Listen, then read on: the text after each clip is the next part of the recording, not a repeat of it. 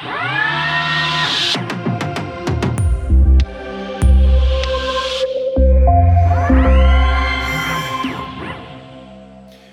the key USP from my point of view is it's an innovation. Innovations are essential for every company. This is an important synonym for creating the future. And in this context, uh, from my point of view, two things are essential. The one thing is innovations must deliver clear benefits to the business and to the world and to the people. And our customers profit since decades from the OPM benefits along the whole supply chain. And the other side of the coin is an idea alone is not enough. You need to translate this idea into the real world. In other words, you need to execute projects successfully. And more than 100 projects uh, worldwide and satisfied customers proved that Witron can truly deliver. One and a half year later, Winkler asked me if I can move to US and become the operator of the first OPM system. This was around 2003. And first and foremost, I was really impressed when I saw the first concepts in Logistikhof and I, how much innovation and how much details were developed within this one and a half year. And then when we had the first ramp up, we were mainly focusing on the availability of the system big benefit is that the entire software and the entire control comes completely from Witron. So we were focusing on the availability of the system. And then when we ramped up fully, we really ramped up. So we took uh, with Witron employees from US and from Parkstein, we started the system. Within the first hours, we produced so many cases that uh, shipping couldn't keep up anymore. So this was exciting times. Hello, everybody, and welcome to a new episode of our logistics podcast by Witron. My name is Robert Weber, and today we are celebrating a birthday 20 years of the OPM system. I invited two guests Karl Högen, welcome to the podcast. Hello, good morning. And Helmut Prieschenk, welcome to the podcast. Good morning. 20 years OPM. Let's clarify it briefly, Karl. What is OPM and what is the USP of the OPM? So OPM is a OPM is a solution where we are automating case picking in a warehouse from one door to the other. With OPM, we are receiving full pallets uh, in a warehouse. Uh, we are storing the days of inventory.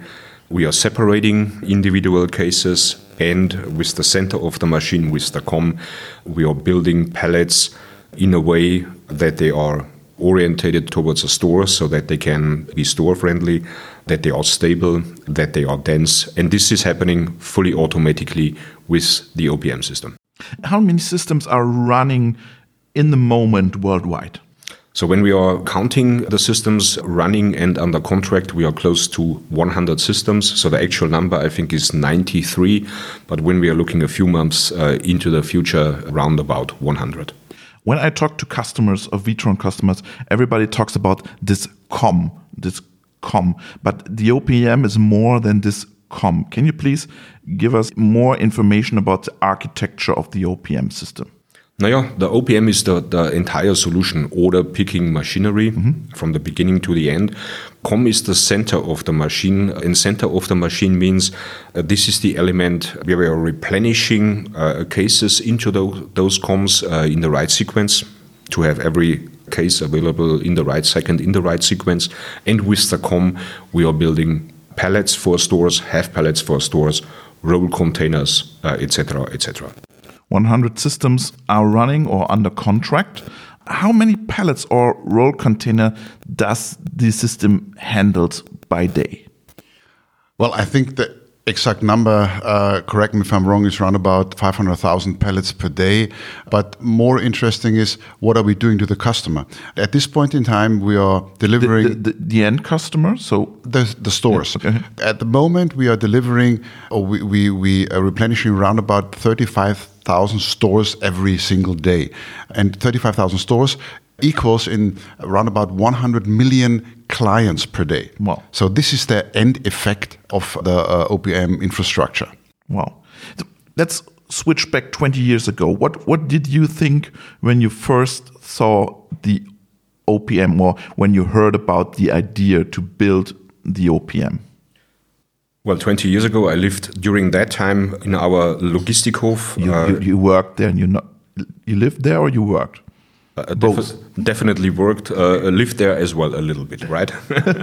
and uh, uh, I was I was focusing on business development and watched it from the sideline when Winkler developed that idea of the COM, so the center of the machine of the COM in the entire machine, and I I was hundred percent certain that that thing will work. What about you? Uh, my first reaction was wow, because it is really a combination of solving a, a customer need a mm-hmm. problem, and solving a problem is always cool for innovation. Mm-hmm. And Mr. Winkler solved the challenge in a physical, simple way. Because mm-hmm. this is the key. In that moment where complexity kicks in, then you're talking immediately about availability, performance, etc., etc. In that moment where you have a simple solution, mm-hmm. uh, then, especially physically, then you can gain availability. All the complexity mm-hmm. you can solve via intelligence and software and bits and bytes. Mm-hmm. The physical setup must be uh, robust. There is this legend that the idea came up with a fork when Mr. Winkler ate the cake. Is that right? Is it a legend or is it a truth or? We fully support the legend. Okay, okay. So it's a legend. Okay. Um, where were the first clients? Are there difference between US clients, European clients when the OPM was first introduced? In general, we have clients in uh, uh, Europe, all North America, and Australia. Mm-hmm. Our um, experience is that food retail is comparable. Mm-hmm. Yes, in Australia, the trucks are bigger. Mm-hmm. Yes, in France, you have more types of cheese, mm-hmm. etc. So you have uh, different factors. But in general, the challenge is very comparable. Mm-hmm. Therefore, we are really glad that we can address all those uh, marketplaces with this solution. What what was the first run up like, Karl? What was your impression? What were your feelings? Naja, so I lived in, in Logistikhof. One and a half year later, Winkler asked me if I can move to US and become the operator of the first OPM system. This was around 2003. And first and first, I was really impressed when I saw the first concepts in Logistikhof and I, how much innovation and how much details were developed within this one and a half year. And then when we had the first ramp up, we were mainly focusing on the availability of the system. Mm-hmm. Big benefit is that the entire software and the entire control comes completely from Witron. Mm-hmm. So we were focusing on the availability of the system. And then when we ramped up, fully, we really ramped up. So we took uh, with Witron employees from US and from Parkstein, we started the system within the first hours, we produced so many cases that shipping couldn't keep up anymore. So this was exciting times. What has changed for customers in the warehouse and in the shop at the end? First of all, uh, it was a paradigm shift because we moved the warehouse to a production. That was a paradigm shift. We are not warehousing anymore and picking. Mm-hmm. This is really a production line and a complete production infrastructure. This is point number one. Point number two, we have changes within the four walls, as you mentioned, uh, for the people, uh, because we have now a fully end to end automatic process. It changed the transport because we are producing uh, around about 10% less pellets. Mm-hmm. This is a big one mm-hmm. in terms of dollars and in terms of uh, CO2.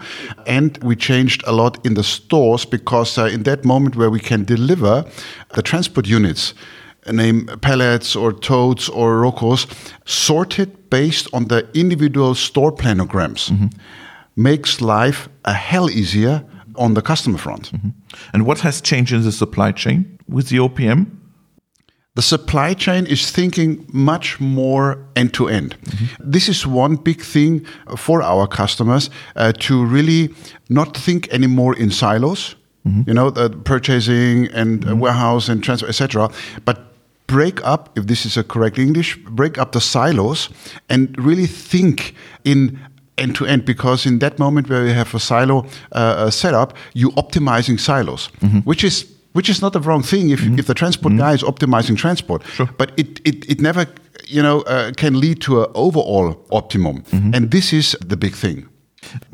Do you want to add something? No, yeah, and, and maybe uh, absolutely correct what, what um, Helmut uh, says, 100% copy that. And I think in addition, there is with the Witron OPM technology much more uh, flexibility possible, whether it is a low amount of SKUs or we do have a high amount of SKUs in there, whether we are delivering uh, to small stores or to big stores. Mm -hmm whether we are delivering uh, to an individual customer or to hotels mm. or restaurants. Uh, and I think that flexibility in all temperature zones, uh, I think, is adding a lot of benefit when our customers thinking about their supply chain and the possibility they have. 20 years ago, more automation was not always positive seen. There are new requires, new processes, or, or am I wrong? No, uh, in the end, uh, I think uh, everybody wanted to solve a problem in there, uh, and uh, some people were nervous: is automation the right solution? Uh, not because of return of investment, etc. I think they were more questioning: Does this really work? Does this really work in a in a sustainable way every day? and with the Witron OPM technology, we do have an extremely solid foundation where we proved that what we are promising can be delivered, and you can see this in many installations. And I think that was a real game changer uh, because we earned the trust uh, uh, of the customers that technology like this is working and performing. And back to your question, there, there are two dimensions actually in your question. One dimension is uh, whether customer hesitating in terms of is automation uh, flexible, yes or no, right? And the funny thing is that uh, our customers, after they running the system for a couple of years, the feedback is, I'm much more flexible now than before. Really? Uh, absolutely, mm-hmm. because I'm more independent from uh, the labor market. Yeah. Uh, point number one. Point number two, uh, when, for example, when they are doing promos, mm-hmm. whether they are doing the promo Monday or Tuesday, whether they are doing the promo with this or with this mm-hmm. SKU, Bring it on me. No mm. worries. I have a machine. This machine is eating up everything. So we increased flexibility, and that is the eye opener mm. uh, uh, very often. And the other one is uh, when you're talking about hesitation, is uh, the, the, topic change. And uh, the, the most important thing is customers are realizing the change will come anyway. Mm-hmm. So either you are creating the change and you are in the passenger seat, or somebody else will change you. Mm-hmm. And they prefer the first one. So the OPM is Witron's iPhone, I think. It's the most important product in your portfolio, right? The OPM is one important core machine, but but we should not underestimate that OPM is automatic case picking. Mm-hmm. We have a lot of systems when it comes to each picking, single picking. Mm-hmm. We are doing ugly picking. Mm-hmm. We have outbound buffers. Mm-hmm. Uh, we have uh, systems especially for fruit and vegetable. Mm-hmm. So yes, when we're talking about OPM, uh, this is a, a, very important core technology, but uh, it's surrounded by a setup. So it's a whole toolbox. But maybe you go yeah, ahead. It's like, it's, it's like Apple. They have the watch connected with the iPhone, and then I have a Mac connected with my iPhone. But in the, the core is the OPM technology. And this is what our customers want. They want a toolbox where they can really solve their integrated challenge with the integrated uh, system. And it, it, it's also important, it's not only about the physical system, what you mm -hmm. see, it's really about the processes, the IT, the mm-hmm. optimization, mm -hmm. the intelligence, yada, yada, yada. Yeah. How has the OPM changed during 20 years? Now, during 20 years, we first and foremost, this was Phoenix, Arizona, where we built the first one. Uh, we automated the ambient case picking. Already a couple of years later, in 2004, we went into the fresh and in uh, the frozen uh, environment. And when we are looking now, we are handling open boxes, cases of tomatoes and cucumbers with, with the COM. Uh, we do have different generations uh, where we are saving additional 30% footprint compared to the first generation, uh, where we are saving additional manpower. So it is a process in terms of technology. It is a process in terms of level of automation. How much products can we handle? And this is an always ongoing process. And where are the physical limits of the solution? This is a good question. Where are the physical limits? Two years ago, uh, we designed actually a warehouse uh, uh for a customer in North America, and the physical limits were more in the in the transport. How much trucks can I get into a facility? How can I handle the entire uh, traffic around mm-hmm. that solution, etc. So sometimes not the physical limit is within the technology. Sometimes the physical limit is actually on the outside. But we have all this every time we have this discussion how many COMs we can add. Uh, is it still possible to add a COM or four COMs or 10 COMs or 30 COMs? What is your opinion? Opinion is a good word because we have a lot of very intelligent uh, and engaged colleagues who uh, could address this much better uh, uh than, than, than, we. But uh, let's try. Um, it's not so much about uh, can I add up 32 COMs to mm -hmm. 44 to whatever. Mm -hmm. It's more about when when I'm hitting a certain threshold, then maybe I'm doing then two modules or mm -hmm. three modules. Then we are coming in a module structure. Uh, so it's not so much the question how many COMs I can add, but uh, how is the structure uh, of the system? And it's not only COMs, right? It's also uh, then different chambers. Mm -hmm. Typically, I have then a, a, dry chamber and a fresh and a freezer. So mm -hmm. I automatically I have uh, a module thinking uh, in the system.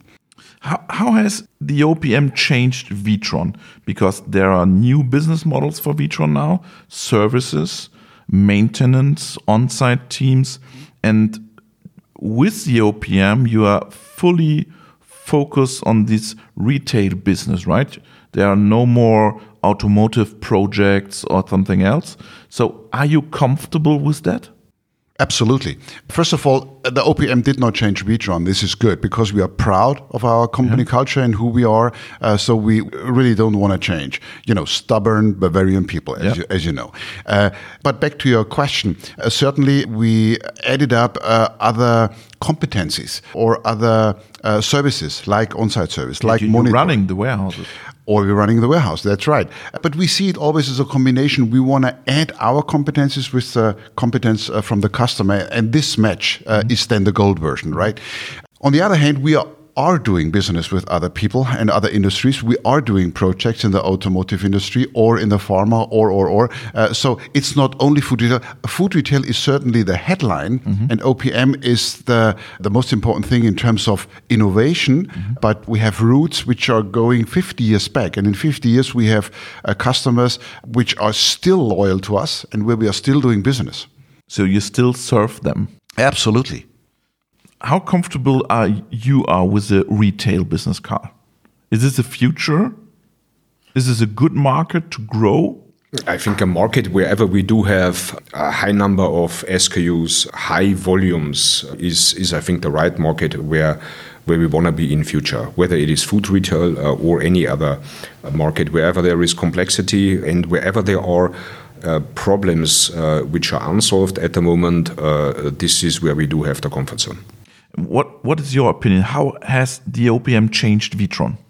Yeah, I think we have not really changed, but one, one thing we see certainly is with the OPM technology, we are much closer to our customers. So we do have in my opinion, a, a deeper relationship uh, to our clients than we ever had before, because uh, lifetime of an OPM system uh, is approximately 30 years. Mm-hmm. So this is a investment uh, and the investment protection we do together.